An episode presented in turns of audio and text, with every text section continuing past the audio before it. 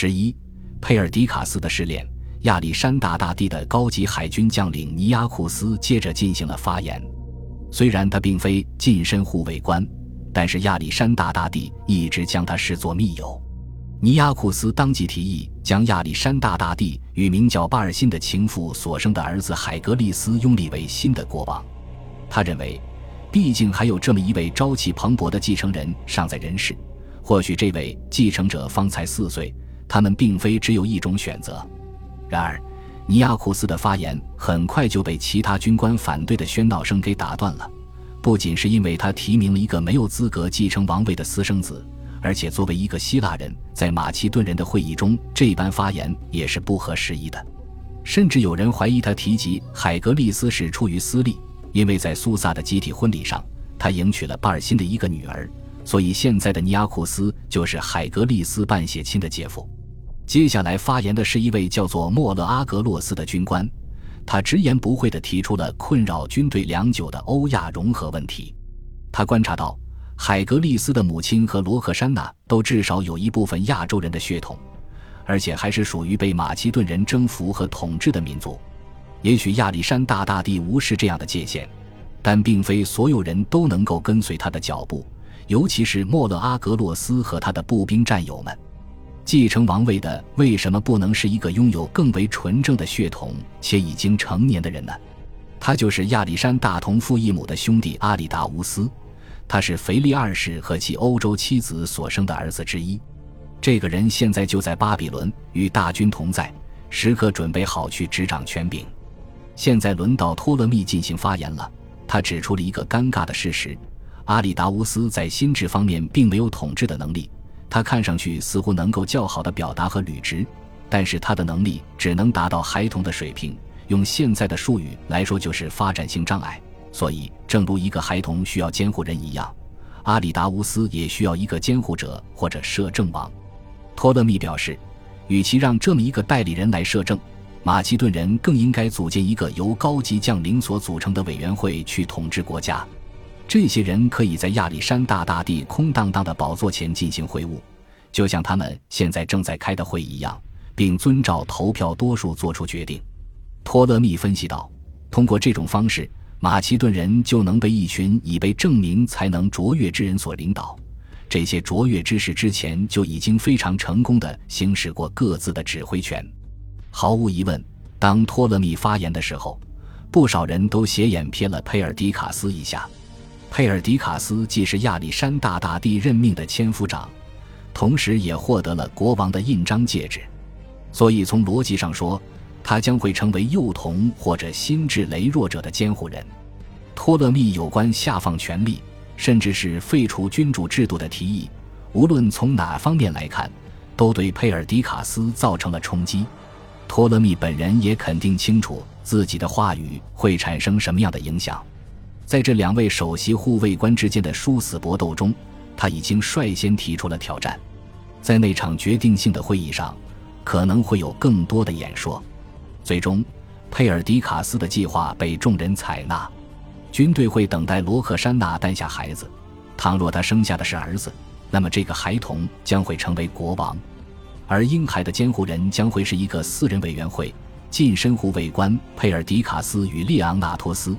外加现在正在西亚缓步行军，率领着麾下老兵返乡的克拉特鲁斯，还有过去十二年间一直负责欧洲后方事务的马其顿政坛名宿安提帕特。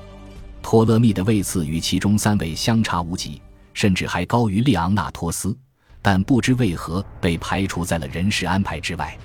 或许他现在已经被佩尔迪卡斯视为危险的对手。这四位摄政者大致划分了个人的治权范围。克拉特鲁斯与安提帕特将会管理欧洲的领土，而佩尔迪卡斯和利昂纳托斯将会管理亚洲的领土。克拉特鲁斯被赋予了一些职权模糊的行政地位，这使得他有权代表国王行事，且因此可以动用王家国库。对于这位深受爱戴的老将来说，这是一种慰藉。此时他正指挥着一万名老兵。拥有马其顿诸位领导者中最为强大的军事力量，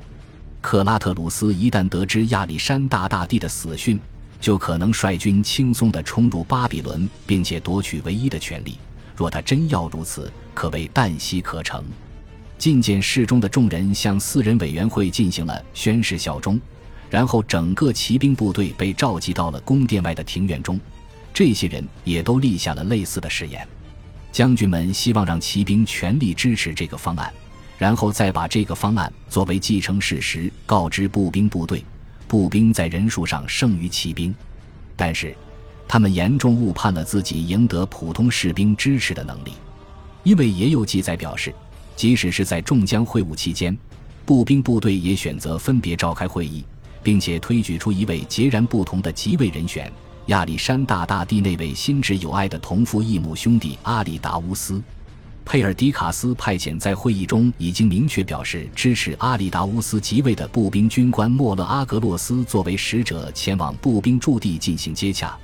这是他作为新政权的领导人所犯下的众多错误中的第一个错误。我们并不清楚步兵驻地距离宫殿到底有多远，也不清楚步兵对骑兵所做出的决定到底了解多少。扎士丁暗示这两大军事集团并没有相互接触，而库尔蒂乌斯则认为当时步兵就在觐见室之外，聆听着场内的演说，随后如同暴徒一般闯了进去。无论双方的物理距离几何，彼此之间的观点已然是天差地别。早先在印度半岛的时候，当这些步兵认为骑兵指挥官们刻意隐瞒亚历山大大帝死讯而险些发动针对他们的兵变之时，这条鸿沟便出现了。而在近两年之中，这条鸿沟变得越来越大。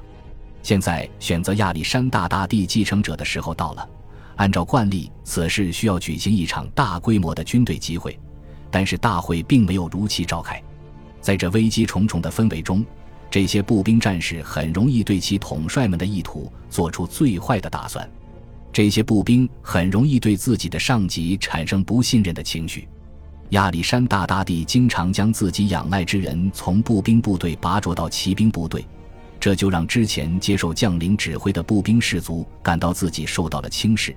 继而逐渐与他们的高级统帅产生隔阂。其中最大的隔阂就是来自国王所做的文化融合实验。亚历山大大帝开始沉湎于身着波斯皇室的紫色衣袍，接受波斯廷臣的阿谀奉承，甚至还迎娶了一位来自巴克特里亚以及两位来自波斯的女子。然后，在他生命的最后一年，他甚至开始将亚细亚的新兵们掺入自己的大军。他组建的全新的步兵方阵。在他们看来，就是一个混血怪胎。中马其顿士兵和蛮族士兵的比例差不多是一比三。骑兵部队早已出现了多国融合的情况，只不过融合程度较低。马其顿人和希腊人在骑兵中依然占据多数，因此这些步兵在服役的十年乃至更长的时间中，历经了翻天覆地的变化，而他们自身也改变良多。他们因战争的不断历练而坚毅。而在印度半岛哗变的成功，让他们变得更加胆大妄为、任性而固执，不断的要求获得报偿与津贴。他们虽然依然崇敬阿基德王朝的君主制，也敬畏亚历山大大帝的崇高形象，而他们所展现出的崇敬，较之以前却变得更加不情不愿，就仿佛是一条没养熟的狗对能够击打自己口鼻的主人所表现出的敬畏一般。相较之下，他们爱戴的将领是步兵出身的军官克拉特鲁斯，他曾经多次在质疑亚历山大大帝的亚细亚化政策时，直言不讳地陈述步兵士卒们的感受。